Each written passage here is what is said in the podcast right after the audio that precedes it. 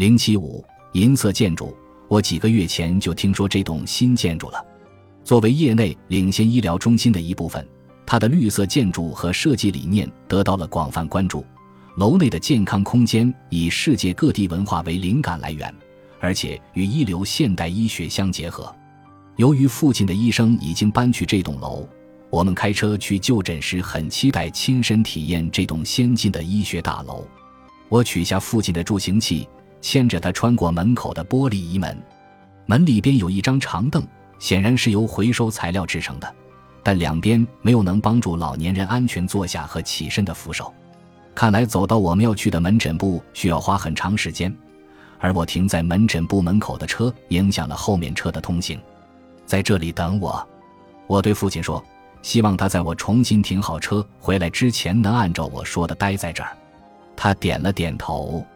我们已经习惯了，几乎每去一个地方都会遇到这样的情况，无论是餐馆、银行、电影院、机场、医院、市政厅还是百货商店。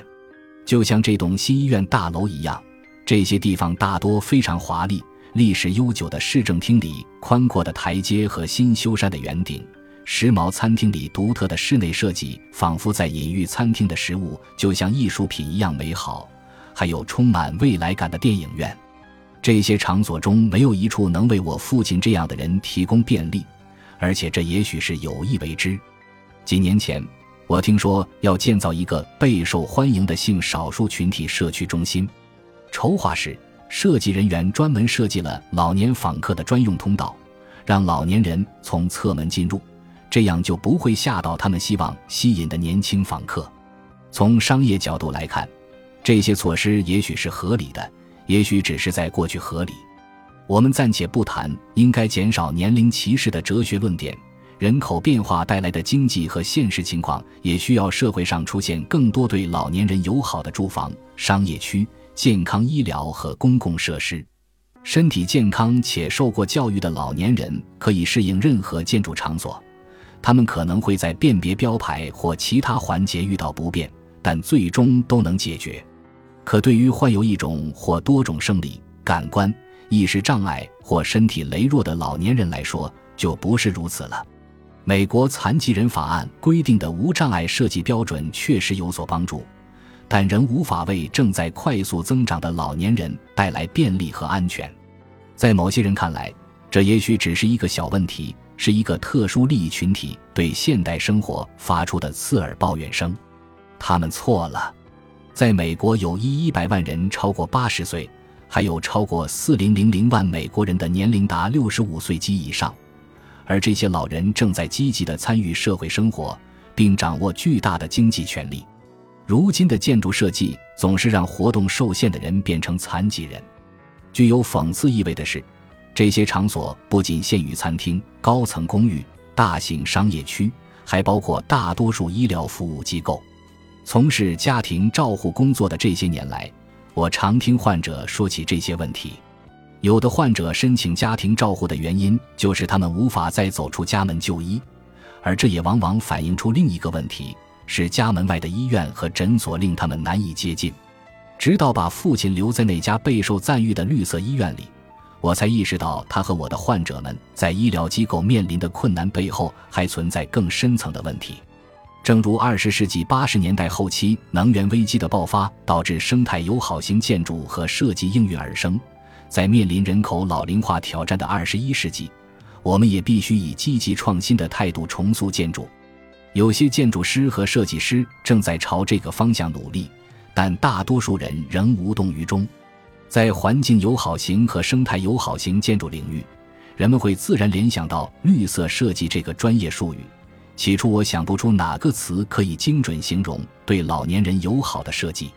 最近，美国国家公共电台进行的民意调查显示，所有用来形容老人的词都不受老年群体或年轻群体的欢迎。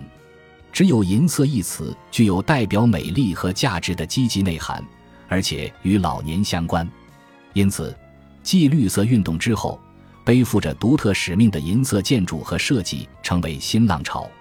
银色医疗大楼应该提供轻松安全的环境，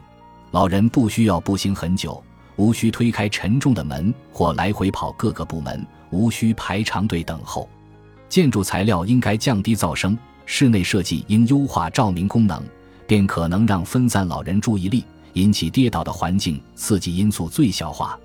所有门、房间和公共区域都应同时容纳步行者、轮椅以及和患者并肩通行的朋友、家属或护工。所有空间都应优先考虑导览性和便利性，提供固定的休息和社交场所。这些改变能够提高建筑便利性，以积极的态度解决患者面临的挑战，将老年人视为重要的客户，并为所有患者和家人创造一个更安全、更愉快、更宜人的就医环境。提高老年人安全、健康和幸福指数的建筑和设计策略已经用于很多长期提供照护服务的医疗机构和部分医院专科部门，但尚未普及，也未得到足够的重视。这些设计理念完全应被运用于各个领域，至少在医疗设施、出入口、自助餐厅、走廊、其他公共场所以及老年人或残障人士可能踏足的任何地方都应有所体现。在医疗中心，这两类人几乎无处不在。这绝不只是公共建筑或医疗建筑面临的挑战。在这个人人都会变老的时代，难道不应该建造银色住宅吗？很多家庭住宅的建造理念是：如果连爬楼梯都变得困难，房子的主人就应该搬去特殊住宅或专业机构进行家庭医疗照护时，我常常发现去患者家中要先爬好几层台阶才能乘上电梯，而这些房屋本该为患者提供便利，而且所有浴室几乎都没有安装扶手或淋浴座椅。也许不到最后一刻不安装这些设施的原因是它们不够美观。但我们完全可以改变这一点。设想一下，如果设计师能像对待其他家居产品一样设计这些安全设施，想方设法体现其美感和功能性，那么它们能变得多么美观，又能为家居增添多少便利？再想象一下，如果它们能像毛巾架一样既美观又实用，在你摔断腿、怀孕或年老时帮助你，那该多好啊！再想象一下，能让你和身边人好好聊天的公共场所。如今，公共场所的噪声问题已不再只是老年人的问题。两千年后，旧金山和许多其他美国城市的很多餐厅都为了显得生意红火而故意营造喧闹的就餐环境，这影响了很多人的就餐体验。不仅是听力下降的中年人，还有想以正常音量说话、不想吼叫、不想费力听同伴说话的年轻人。设想一下，电影院不再有陡峭的台阶，你可以清楚地看见台阶和座位，而不用在昏暗的光线里摸索，或是可以通过多种方式找到座位。和二十多岁的年轻人相比，六十五岁老人的双眼只能吸收其三分之一的光线。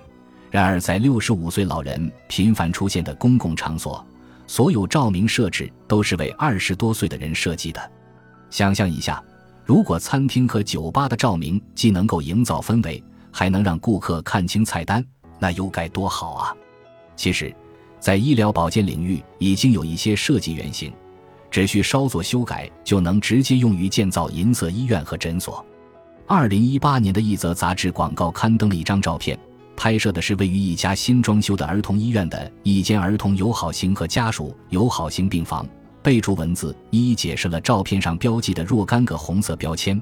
比如能够识别进入房间人员身份的智能人脸检测器。这项技术对所有患者都很有帮助，尤其是痴呆症、精神紊乱、视力或听力受损患者。每一间病房都配有室内植物箱和能看到室外景观的窗户，以及一张沙发床、两台电视机和私密空间。这不仅对儿童和老年患者很重要。对年轻的患者父母同样重要。基于实证的设计研究表明，这些以患者为中心的设计理念不仅可以提高患者满意度，还能提高医院安全系数和治疗效果。建筑师、城市规划师、商业领袖和普通市民都应该关注医院和诊所里最有效的设计。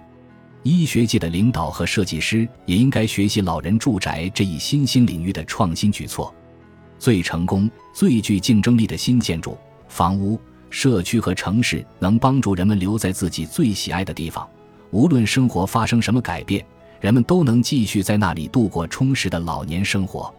社区在讨论新建或改造建筑时，不仅要关注它是否能创造就业、改善交通，也要考虑建筑设计能否满足不同年龄段的居民和消费者的需求，让居民在人生各个阶段享受同等的便利、健康和安全，并将这一目标置于第一位。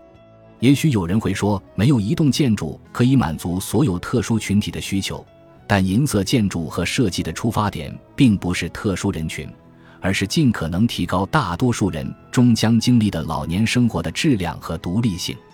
绿色建筑对环境有利，银色建筑对人类有益。最优秀的新建筑应该由内而外同时满足这两个要求。本集播放完毕，感谢您的收听，喜欢请订阅加关注，主页有更多精彩内容。